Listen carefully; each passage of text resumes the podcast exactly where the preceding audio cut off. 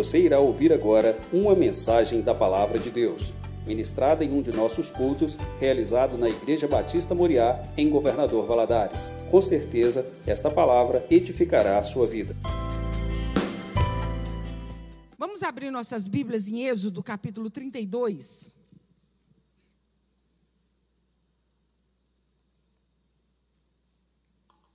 O tema da nossa lição hoje é Moisés intercede pelo povo. Os slides já estão aí, meu filho? Pode colocar.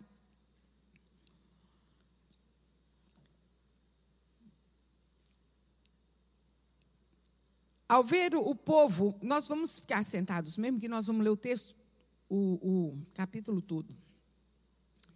Mas preste atenção, preste atenção em cada detalhe do que nós iremos ler.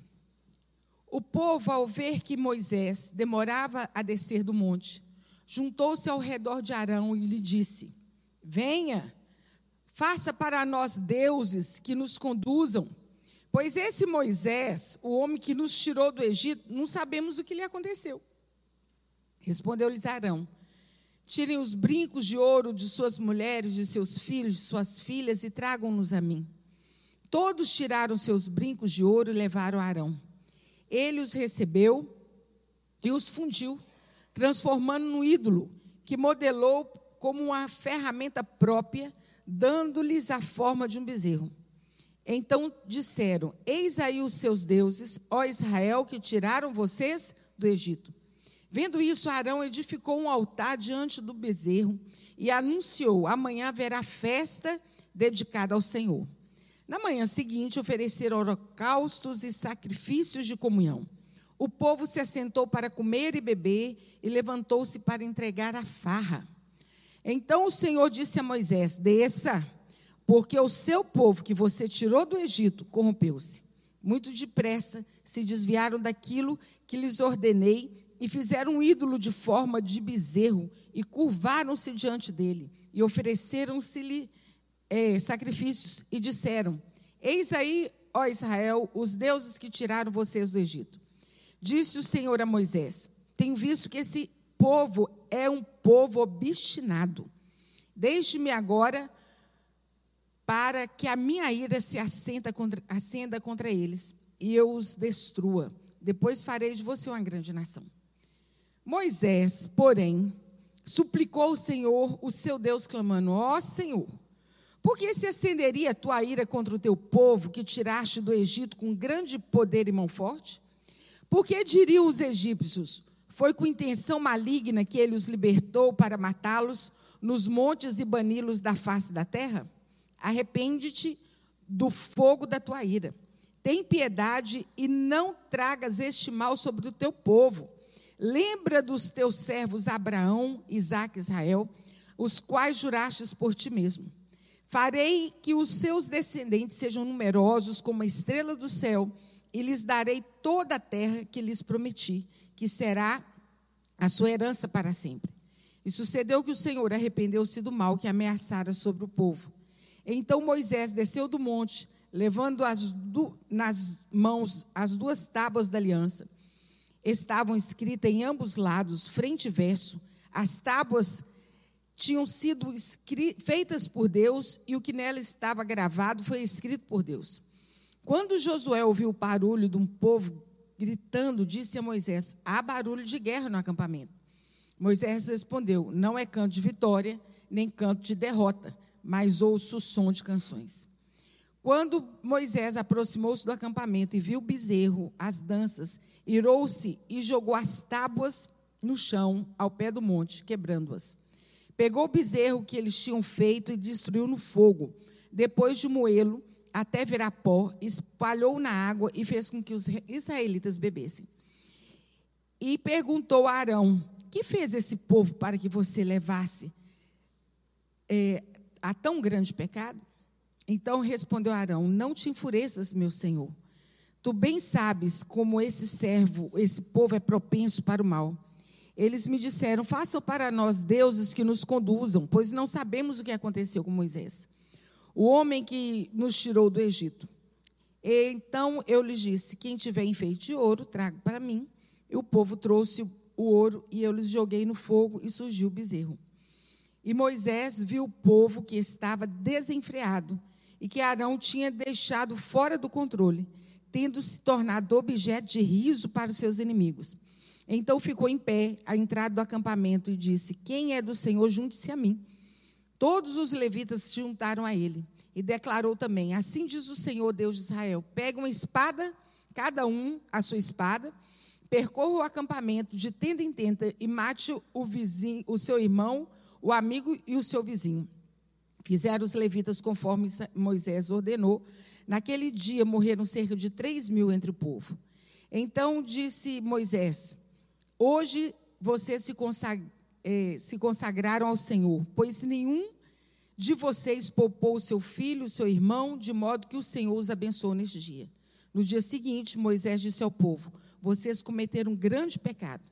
Agora, pois, subirei ao Senhor e talvez possa oferecer propiação pelo pecado de vocês. Assim Moisés voltou ao Senhor e disse: Ah, que grande pecado cometeu esse povo! Fizeram para si deuses de ouro mas agora eu te rogo, perdoa-lhes o pecado, senão risca-me do teu livro que escreveste. Respondeu o Senhor a Moisés: Riscarei do meu livro todo aquele que pecar contra mim. Agora vá, guie o seu povo ao lugar que lhe falei, e o meu anjo irá à sua frente. Todavia, quando chegar a hora eh, de puni-los, eu os punirei pelos pecados dele. Nós vimos aqui uma situação muito séria. Deus mandou com que Moisés né, subisse ao monte. Ele subiu ao monte, lá ele ficou 40 dias. E lá ele teve experiências maravilhosas com o Senhor. E ele escreve, Deus deu a ele as tábuas da lei. E ele estava ali naquele momento de comunhão e o povo cá embaixo, impaciente, impaciente. O que aconteceu com esse homem? Esse homem que tirou a gente da terra do Egito sumiu. Nós não sabemos, nós não, tem quem, nós não temos quem nos guie. E eles pressionaram Arão para que fizesse para eles deuses, para que esses deuses os conduzissem no deserto. Se tem uma coisa que nós não podemos esquecer nunca é daquilo que Deus faz por nós. Que quando nós tiramos os, os nossos olhos e esquecemos daquilo que Deus nos promete, daquilo que Deus tem feito nas nossas vidas, nós vamos colocar a nossa esperança em qualquer outra coisa. Deus já tinha feito grandes coisas na vida daquele povo. Nós podemos citar uma: abrir o mar para que eles pudessem atravessar pés enxutos e ficassem livres do povo de, do Faraó. E naquele momento, eles, eles abrem o seu coração e dizem: faça-nos deuses, para que ele, eles possam nos guiar aqui. Esqueceram-se de Deus. Nós precisamos tomar cuidado para nós não nos esquecermos das bênçãos que o Senhor tem para as nossas vidas. Não podemos. E o que ele tem feito.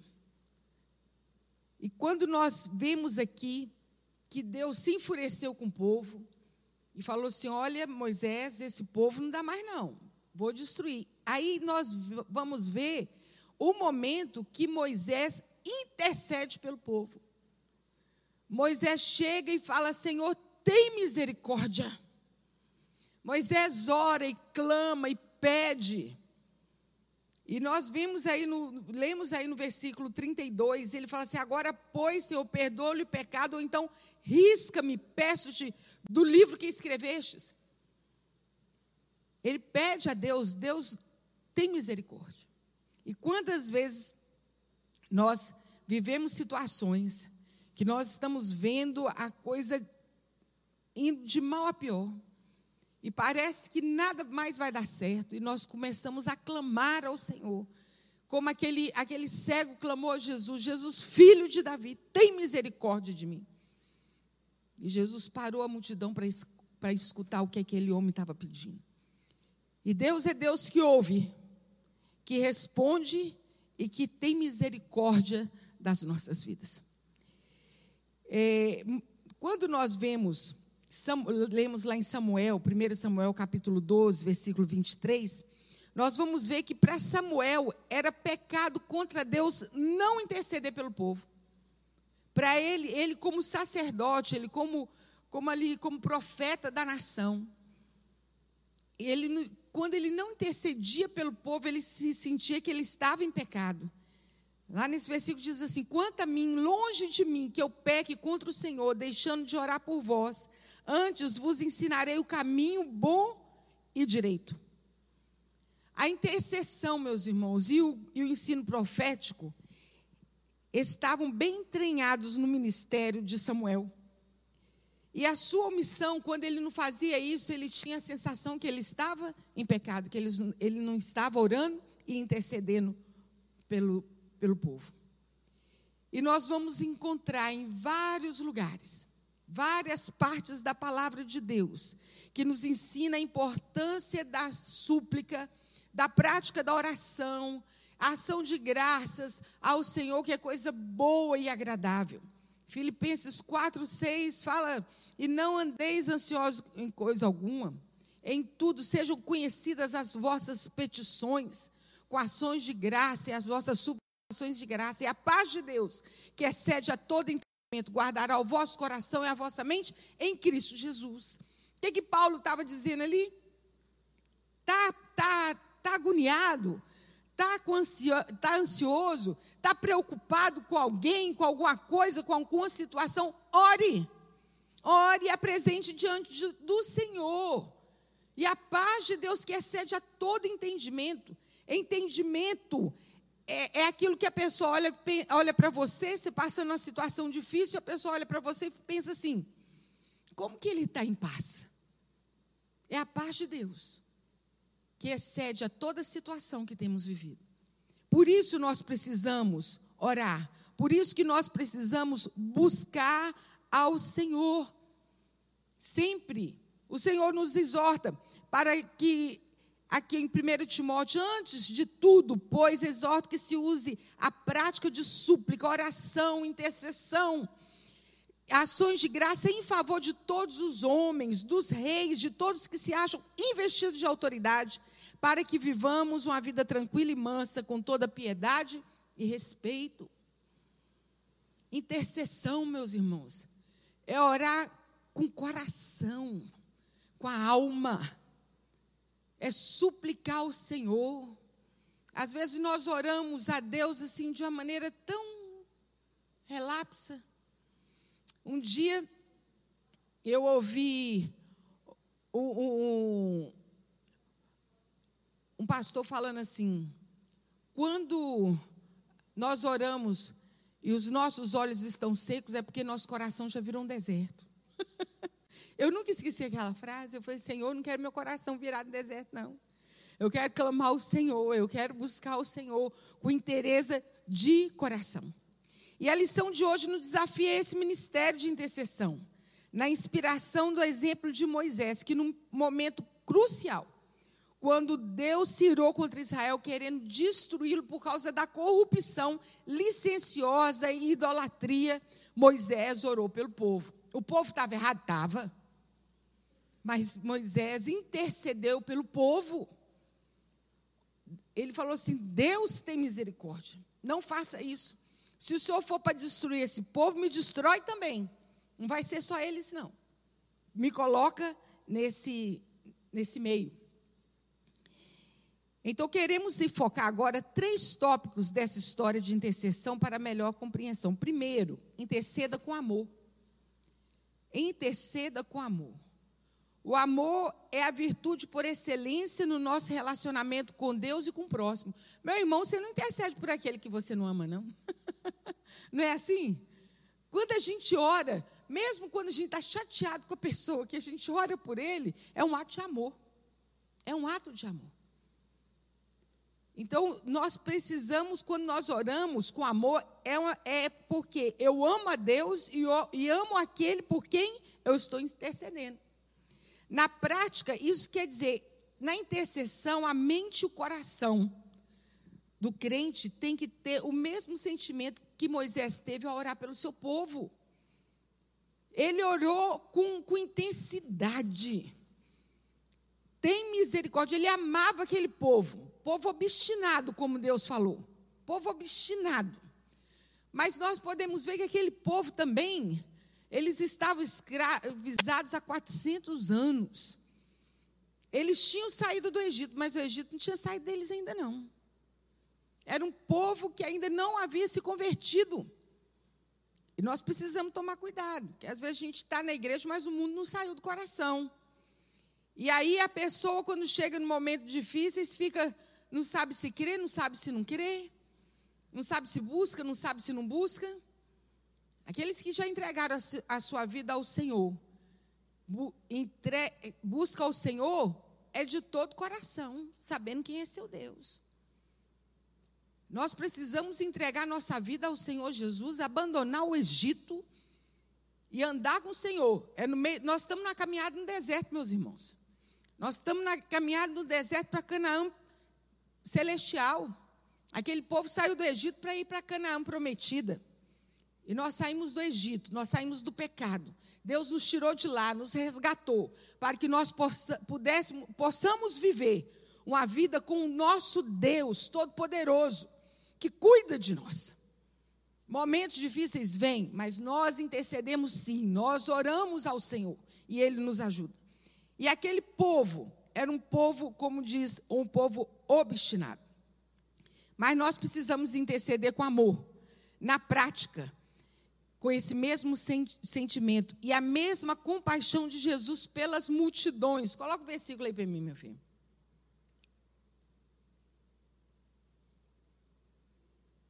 Pode passar. Vou ler aqui para vocês. E vendo ele as multidões, compadeceu-se dela, porque estavam aflitas, falando de Jesus, e exaustas, como ovelhas que não têm pastor. Então se dirigiu a seus discípulos: A seara, na verdade, é grande, mas os trabalhadores são poucos. Rogai, pois, ao Senhor da seara que mande trabalhadores para a sua seara o Senhor Jesus se compadecia daquele povo. Tem uma passagem de Jesus que eu acho, acho muito legal, quando ele chega, ele estava chegando num lugar e ele não queria que ninguém soubesse que ele estava ali. Eu, quando eu leio esse texto, eu entendo que Jesus estava cansado. Estava querendo descansar. Não tem dia que a gente chega assim em casa e fala assim, ai, Vou desligar celular, tomar que interfone não toque, campanha não toque, né? E, e, e eu posso assim, deixa os meninos trancar dentro do quarto. eu não quero hoje ouvir nada, eu quero descansar. Eu tenho essa impressão que a, a, a, Bíblia fala que ninguém, Jesus não queria que soubesse que ninguém, que ele estava ali, que ninguém soubesse que ele estava ali. Mas, mas, chegou a mulher Ciro Finícia, rogando a ele que curasse a sua filha, libertasse a sua filha. E Jesus é assim. Né? Jesus podia estar cansado fisicamente, porque ele estava aqui como homem, né? mas o Senhor não se cansa de nós. Ele não se cansa de nós. E, e ele ouve as nossas súplicas. Ele parava a multidão para abençoar um mesmo ele estando cansado fisicamente, ele não pôde ocultar-se. A palavra diz assim, eu estou tentando lembrar aqui onde é que está esse versículo, essa história, mas é essa mesmo, da mulher Ciro Finícia. Ele não pôde ocultar-se porque tinha alguém com muita necessidade. Jesus se compadece. Jesus se compadece. Quando Jesus chega no sepultamento de Lázaro, que ele vai com Maria, até o túmulo. A Bíblia fala que Jesus chorou. A gente pensa assim, ah, Jesus chorou, caiu as lágrimas. Não, a Bíblia, esse chorou, é, na, na, realidade, a raiz da palavra é da cruo. Que ele chorou e chorou muito. E ele chorou alto, porque ele se compadecia daquele povo. Ele, por isso que a palavra de Deus nos diz que ele intercede por nós, com gemidos inexprimíveis. Por isso que nós precisamos interceder. O Senhor tem amor por nós, tem misericórdia. Quando nós vamos interceder pelas pessoas, pela igreja, por nossa família, é com amor, é com misericórdia. O apóstolo Paulo demonstra o mesmo sentimento para com seus compatriotas judeus quando diz: Tenho tristeza, grande tristeza incessante no meu coração, porque eu mesmo desejaria ser anátema, ser separado de Cristo, por amor dos seus irmãos, meus compatriotas. Irmãos, tenho boa vontade do meu coração e a minha súplica a Deus e a favor deles para que eles sejam salvos. Ele queria dizer assim: que nenhum se perca, mas que todos sejam salvos. Essa tem que ser a nossa intercessão, pela nossa família, pela nossa igreja, principalmente para a salvação, né? Porque um dia tudo isso aqui passa. Um dia nós estaremos para sempre com o Senhor. E vai ser muito bom estar para sempre com o Senhor, com os nossos queridos, com os nossos amados. Como nós precisamos interceder? Com amor, amor para com Deus. O coração de Moisés pendulava entre dois amores, mas o mais forte era pra, para com Deus. Ele amava o povo, ele amava Deus. Né? E isso nos faz lembrar um grande mandamento reconhecido da lei, vivido e ensinado por Jesus, que ele diz assim: Amarás o Senhor teu Deus de todo o teu coração, de toda a tua alma, de todo o teu entendimento, e amarás ao teu próximo como a ti mesmo. Moisés, ele amava o povo. Mas antes de amar o povo, acima de amar o povo, ele amava a Deus. Se não amamos a Deus com tudo que nós somos e que nós temos, não podemos amar o nosso irmão e o nosso próximo, para nos colocar entre os céus e a terra, com forte clamor, lágrima e devoção para com eles. Olha que expressão. Quando você intercede, meu irmão, quando nós intercedemos, nós nos colocamos entre o céu e a terra. É isso que quer dizer intercessor. Se colocar diante de Deus em favor de, ou de outro, ou até em favor de você mesmo. É essa intercessão. O nosso coração não pode estar apático, vazio, indiferente. Né? Nós precisamos buscar ao Senhor.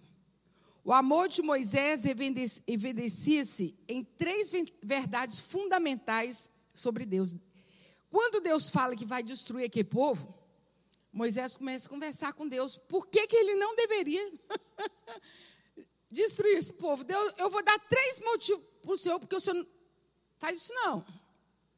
Foi mais ou menos assim. Coisa boa, meus irmãos, nós conhecemos a palavra do Senhor. Quando nós entramos diante do Senhor, nós podemos orar a palavra. Lembrar o Senhor das promessas que Ele nos tem feito.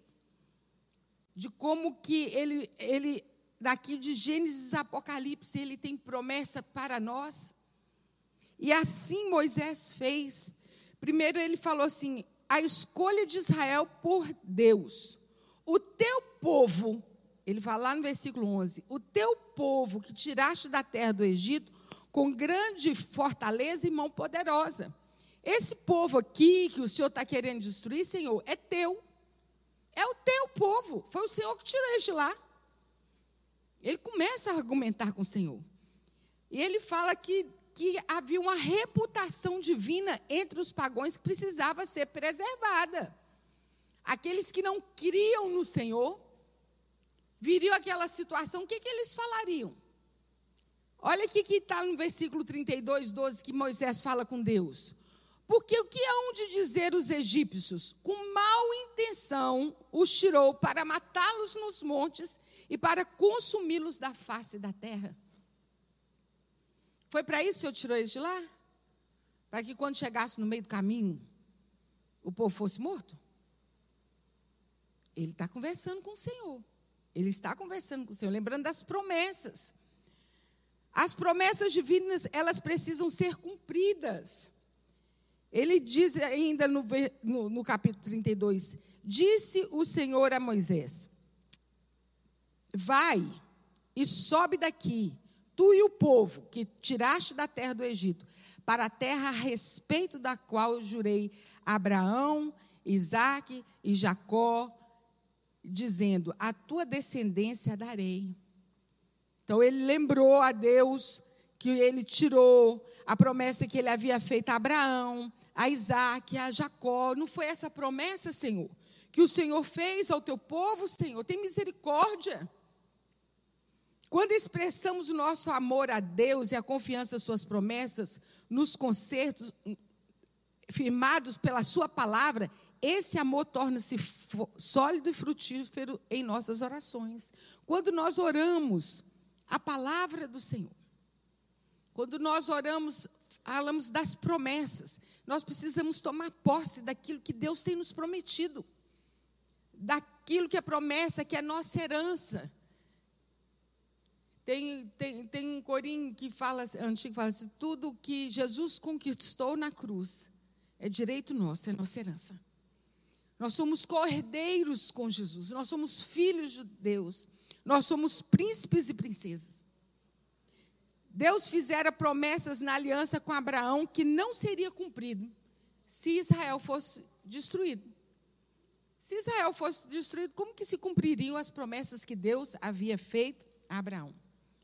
Agora, ele intercede com verdade. A verdade na exposição dos fatos é indispensável na intercessão.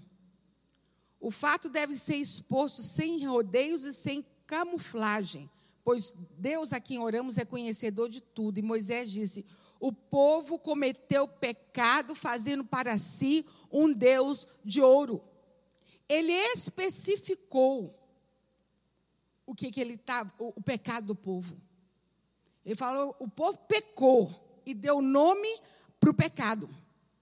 Especificou o pecado, não ficou arranjando desculpa para o povo, como Arão tentou se desculpar, não. Arão chegou para. Porque Moisés perguntou: Arão, como é que é isso? Eu saio, deixo o povo na sua responsabilidade. Quando eu chego, está essa, essa bagunça aqui, nesse arraial, um bezerro de ouro. Como assim, Arão? Ele levou um bazé. Como assim, Arão? Que você permitiu uma coisa dessa, o povo estava sob sua responsabilidade, Arão. Aí Arão começa, ah, Senhor, você, você sabe como que é o povo, né? O povo ficou insistindo, ficou insistindo. Eu não dei conta. Então eles queriam um bezerro de ouro, então mandei que eles tirassem os brincos, entregassem tudo que eles tivessem de ouro. Aí, olha, olha o que que fala. Na primeira leitura que nós fazemos, diz que ele modelou o bezerro. Quando ele fala com, com Moisés, ele fala assim: Eu joguei no fogo e, e apareceu um bezerro. Olha, olha que fraqueza desse homem. Gente, já é errado a gente pecar, né? Fazer alguma coisa errada. E não reconhecer o pecado, não reconhecer o erro, não ter hombridade de falar assim: não, eu errei. Eu errei sim. Eu errei, o pecado é meu. A culpa foi minha, porque era dele, porque ele era responsável pelo povo e ele permitiu que o povo fizesse isso. Ele não teve essa hombridade de admitir o seu erro, admitir o seu pecado.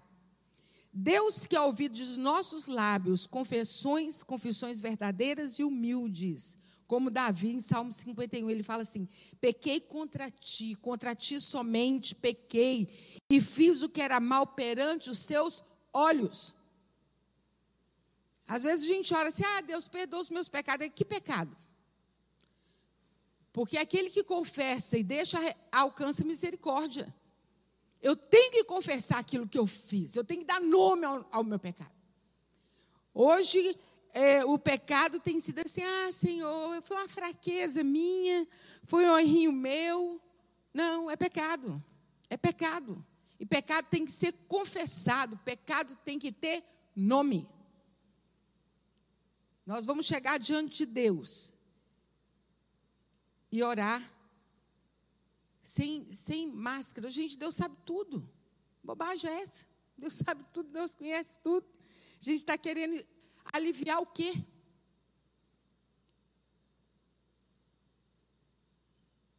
E graças a Deus por essa igreja que tenha ensinado a sã doutrina, a palavra, ensinado a respeito de desviar do pecado. Mas hoje tem sido difícil a gente ouvir pregação que fala sobre pecado. que confronta o homem sobre o seu pecado. Pecado é pecado, irmão. E pecado a gente resolve no pé da cruz. Então eu vou interceder pela minha vida, vou interceder por alguém. Confesso o pecado. Na sua intercessão, Moisés ora: agora perdoe-lhe o pecado, ou então risca-me do livro que escreveste. O nosso Senhor Jesus intercedeu por seus discípulos e também por seus algozes. Se eu não me engano, é capítulo 15, é 16 ou 17, a oração que Jesus faz pelos seus, pelos seus discípulos e faz por nós. Tem uma oração ali linda de Jesus por nós. Jesus orou por você, orou por mim. Lê lá no, no, capítulo, eu tenho quase certeza que é capítulo 17 de João. Por aqueles que iriam se converter, para que Ele nos ajudasse, que Ele nos, nos sustentasse. Quem intercede tem que interceder com visão. Moisés, como homem de Deus e líder do povo, desejava ter nítida visão de esperança da glória de Deus. Ele não estava só satisfeito, ele não estava satisfeito só com os fatos extraordinários já vividos, mas queria alcançar mais profundamente, mais intimidade do seu amado. E, o versículo nos diz assim: de repente, ele foi tomado por um anseio que arrancou as palavras estranhas dos seus lábios. Com ousadia, cheio de temor, ele dá um passo para dentro da escuridão densa que o envolve no esplendor de Deus. Rogo-te que te mostres, que me mostre a tua glória. É, é interessante que ele começa a interceder pelo povo, e quando ele está ali intercedendo, que ele está orando, o coração dele foi sendo assim constrangido na presença do Senhor. E quanto mais ele sentia a presença do Senhor, mais a presença do Senhor ele queria. E ele ora dizendo assim: Mostra-me a tua glória. Mostra-me a tua glória. Nós precisamos de orar ao Senhor, pedindo ao Senhor que nos mostre a tua glória. Que a glória de Deus se manifeste nas nossas vidas. Nós precisamos fazer como Moisés, orar mesmo e, e clamar ao Senhor: Senhor, eu te quero, eu te busco. Eu preciso do Senhor. Eu quero, não quero viver essa vida rasa espiritualmente. Eu quero ter mais de ti. É como a visão que Deus deu ao profeta, mandou ele entrar. Águas que dava no, no calcanhar, água que dava no joelho, água que dava no lombo. Mas o Senhor queria que ele mergulhasse nas águas do Espírito. Deus, o Espírito Santo de Deus, ele nos enche, ele nos transborda. Nós precisamos buscar a glória de Deus. Duas verdades de valor extraordinário se juntam nessa oração de, de, de Moisés. Primeiro, a visão que o faz carecer da presença e da direção de Deus. E a visão que o faz suplicar ou rogar a glória de Deus. Ele, ele foi orando e aí ele começa a suplicar: Senhor, eu, eu quero a tua presença, eu quero a sua direção. Se o Senhor não for à nossa frente, eu não vou sair do lugar. E às vezes nós levantamos de manhã e não dirigimos nenhuma oração ao Senhor. Pedindo a Deus que nos, nos sustente naquele dia, que passe adiante, que dê ordem aos seus anos a nosso respeito. Tem que ter muita coragem. Eu acho que tem que ter muita coragem você levantar para sair para viver um dia sem pedir a Deus que passe diante de você. Vamos ter esse temor. Porque quando nós optamos por isso, nós estamos tomando controle da nossa vida a nós mesmos, nas nossas próprias mãos. Não é isso. É acordar e falar para o Senhor: Senhor, ao Senhor eu entrego a minha vida, o meu dia. Eu consagro a, a minha vida ao Senhor. É se consagrar ao Senhor todos os dias. Todos os dias declarar ao Senhor: Senhor, eu sou do Senhor, eu sou do meu amado e tu és meu. É carecer da presença e da direção de Deus, suplicar e rogar pela sua glória. A carência da presença de Deus. É emocionante observar esse diálogo entre Deus e Moisés. E como este abre as comportas da sua alma no anseio, na comunhão que ele queria ter com Deus e na manifestação do seu amor para com o povo. Ele fala assim: considera esta nação, considera, Senhor, que esse povo é teu. Ele vai orando, ele vai clamando ao Senhor, ele vai abrindo a sua alma. Você já teve essa experiência de oração que você vai orando, orando, orando, daqui a pouco você percebe que não é você mais orando, porque é, é, é o seu espírito orando ali diante do Senhor com palavras que você nem sabe de onde saiu. É aquela presença que o Espírito Santo vai te conduzindo em oração. A palavra de Deus nos ensina que, que nós precisamos pedir ao, ao Espírito Santo que nos conduz em oração, porque muitas vezes nós não sabemos o que estamos orando, não sabemos orar de forma certa. Ele diz: se a tua presença não vai comigo, não nos faça subir deste lugar. Se o Senhor não vai, eu não vou sair daqui. Se o Senhor não passar adiante, eu vou ficar aqui.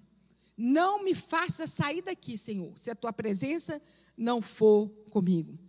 Então nós percebemos o desejo, o mesmo desejo na oração dos discípulos de, de Emaús, quando eles disseram para Jesus: Ah, Senhor, fica conosco, porque já é tarde e o dia já declina.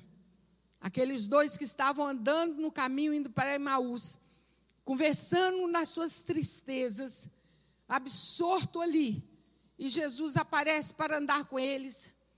E Jesus fica escutando a conversa deles e Jesus pergunta para eles assim: o que, que, é que vocês estão aí conversando? Ah, você não está sabendo dos acontecimentos, não? Daquele homem que foi crucificado? É quando nós não percebemos a presença de Jesus nas nossas vidas. Aqueles homens estavam tão tristes, tão decepcionados, porque o Senhor havia morrido. Eles estavam tão absortos ali na sua dor que eles não perceberam que era o próprio Jesus que estava do lado dele. Quando Jesus começou a falar com ele, conversar com ele, o coração deles começou a queimar. E eles chegaram em casa, Jesus fez noção, é, fez assim, que ia continuar o caminho. Ele falou: Não, não vai não, vai não, moço. Fica conosco aqui. Vai não, está tão boa a conversa. Suas palavras estão aquecendo o nosso coração. Nós estamos até esquecendo das tristezas que a gente dava. Fica aqui com a gente, fica conosco. E a história ali continua, está lá em Lucas capítulo 24. Que eles perceberam que era Jesus quando Jesus partiu o pão. Mas eles tinham suplicado, é assim que nós precisamos suplicar ao Senhor. A súplica pela glória de Deus. Rogo-te que mostre a sua glória. John White disse: já não é mais por Israel que ele ora, ele está envolvido pelo sopro do Espírito Santo e não pôde deixar de pedir para de ver a sua glória. Ele deseja a Deus com uma paixão que precisa se expressar. Rogo-te que me mostre a tua glória, ó Senhor. Ver a glória do Senhor.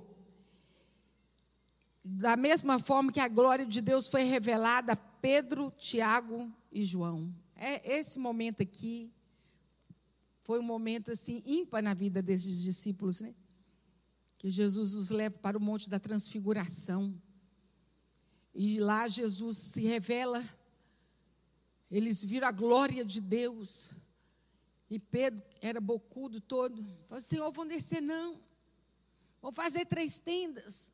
Um para o Senhor, outro para Elias, né? E outro para Moisés. Vamos fazer as três tendas aqui? Eles iam ficar do lado de fora. vão descer, não vou ficar aqui nesse lugar. Porque a glória de Deus, a glória de Deus, eles viram a glória de Deus. Eles não queriam nem descer daquele monte.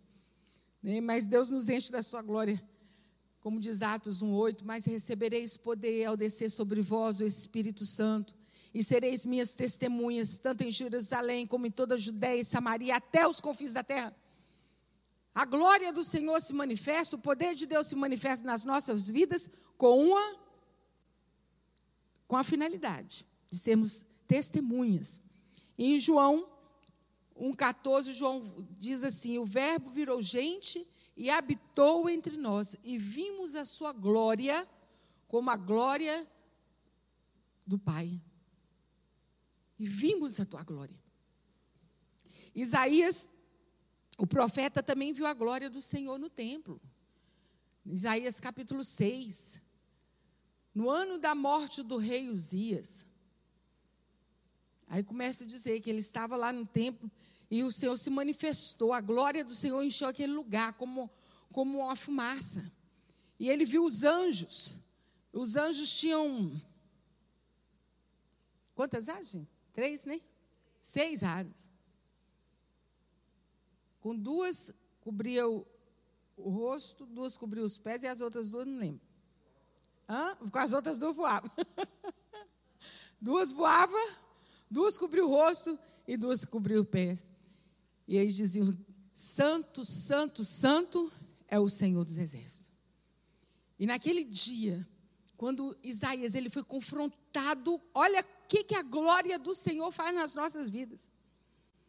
Ele olhou para a glória do Senhor e falou assim: ai de mim, que sou pecador, sou um homem de lábios impuros e habito no, povo, no meio de um povo de impuros lábios. E Deus falou: não seja por isso, vou te purificar agora. A Bíblia fala que o anjo foi pegou uma tenaz, era um carvão em brasa viva, e tocou no, nos lábios de, de Isaías para que ele fosse purificado. Aí o Senhor pergunta assim: quem há de ir por mim? Né? Que havia um povo que precisava ouvir. Ele falou assim: Senhor, eis-me aqui, envia-me a mim. Cheio da glória de Deus, cheio da presença do Senhor. Nós não queremos mais nada, não, irmão. Nós só queremos fazer a obra do Senhor.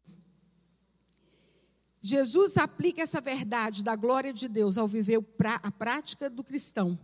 Ele diz assim: Assim resplandeça a vossa luz diante dos homens, para que vejam as boas obras. Um lugar junto ao Senhor nos faz ver pela fé a sua glória e transmiti-la pelas obras ao mundo para que Deus seja glorificado. Assim resplandeça a nossa luz diante dos homens. Conclusão.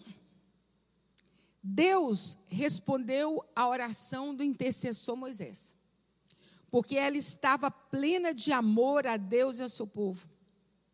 Ele perdoou o pecado do povo, poupando-lhe a vida.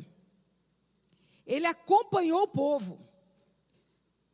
Eu, eu acho lindo esse slide acompanhou o povo. O povo passou ali, ó. E Deus não deixou o povo em momento algum. Em todo o tempo Deus se manifestou. E manifestou a sua glória a Moisés. Tudo isso nos encoraja a interceder mais intensamente. Depois que tinha terminado esse estudo, eu continuei buscando mais a respeito de intercessão, eu quero falar algumas frases que não estão no slide. Isso aqui foi depois que já estava tudo pronto, que fala sobre intercessão. Intercessão é o combustível que move o veículo. É impossível prosseguirmos em oração, sem oração e a busca contínua da presença de Deus. É impossível, meus irmãos. Nós conseguimos prosseguir. Lá em Oséias, capítulo 3, versículo 6, se eu não me engano, fala assim: conhece, é, para nós conhecermos e prosseguir em conhecer ao Senhor. Tem gente que conhece o Senhor, entrega a sua vida ao Senhor Jesus e fica por aquilo mesmo. Não. É uma busca contínua da presença de Deus. Nós precisamos interceder, porque o mundo jaz no maligno. Sabemos que somos de Deus e que o mundo jaz no maligno. E Satanás, o nosso adversário, ele anda ao nosso derredor, procurando a quem ele possa tragar. E quando nós estamos ali orando, intercedendo pelas nossas vidas, o anjo do Senhor acampa-se ao nosso redor para nos livrar. Dá para perceber? Satanás fica ao nosso derredor, porque ao redor estão os anjos. Mas não ora não para ver se os anjos não batem o asa e vai embora. Você fica aí à mercê de Satanás. Interceda pela sua vida, interceda pela sua casa, interceda pela sua família. Nós precisamos de clamar e buscar a Deus. Jeremias 33, 3 diz assim: clama a mim e responder-te-ei e anunciar-te-ei coisas grandes e firmes que ainda não sabes. Clama a mim. Eu acho muito legal que Deus fala assim: você fala comigo que eu falo com você. Mas tem gente que não fala com Deus e está esperando a resposta do Senhor. É papum, que você clama a mim que eu vou te responder. E além de te responder, eu vou fazer mais ainda. Não vou ficar só te, no, na resposta, não.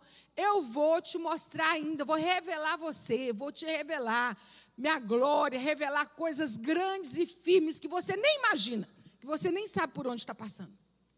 Por que, que nós precisamos interceder? Para buscar uma, uma mudança de mente. Precisa haver uma mudança em nós para entendermos a batalha que vivemos e reagirmos. Lá em Romanos 12, 2 diz assim: Não vos conformeis com este mundo, mas transformai-vos pela renovação da vossa mente, para que experimenteis, olha-se, para que experimenteis qual é a boa, perfeita e agradável vontade de Deus. E aqui, ó, deixar a renovação da mente. Como a mente se renova? É orando, ouvindo o Espírito Santo, lendo a palavra do Senhor. E por que interceder? Porque a, a intercessão tem que ser um estilo de vida. Intercessão não é apenas um momento, mas é um estilo de vida de total dependência do Senhor. Quando eu oro, quando eu intercedo, eu estou falando para o Senhor: Senhor, eu não sou suficiente em mim mesmo, eu preciso do Senhor, eu dependo de Ti. Preciso do Senhor.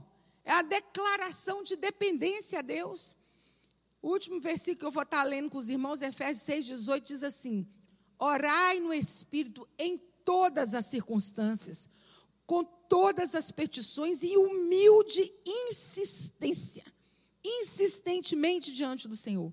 Tendo isso em mente, vigiai com toda perseverança na oração por todos os santos. Que o Senhor possa encontrar em nós reparadores de brecha e possa compartilhar conosco os desejos do seu coração. A intimidade do Senhor é para aqueles que o buscam. Está nos Salmos, em algum deles, mas está lá. A intimidade do Senhor é para aqueles que o buscam. Tem gente querendo ser íntimo de Deus, mas não busca o Senhor. Que nós possamos nos dispor para Ele como intercedor, intercessor e possamos experimentar o sobrenatural de Deus através da intercessão. Que Ele levante, nos levante aqui nessa igreja, como fiéis intercessores dessa igreja, da sua obra, na sua casa. E aí sim nós vamos experimentar o sobrenatural do Senhor. Vamos orar?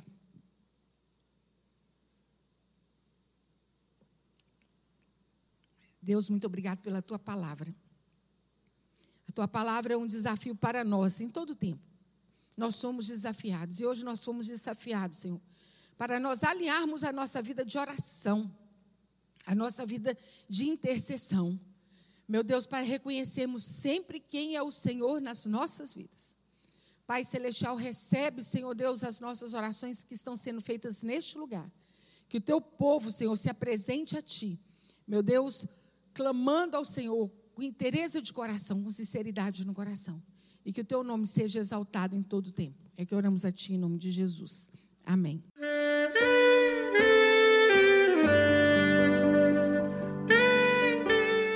Querido amigo, Deus se interessa por você. Ele conhece as circunstâncias atuais da sua vida. Não hesite em buscá-lo.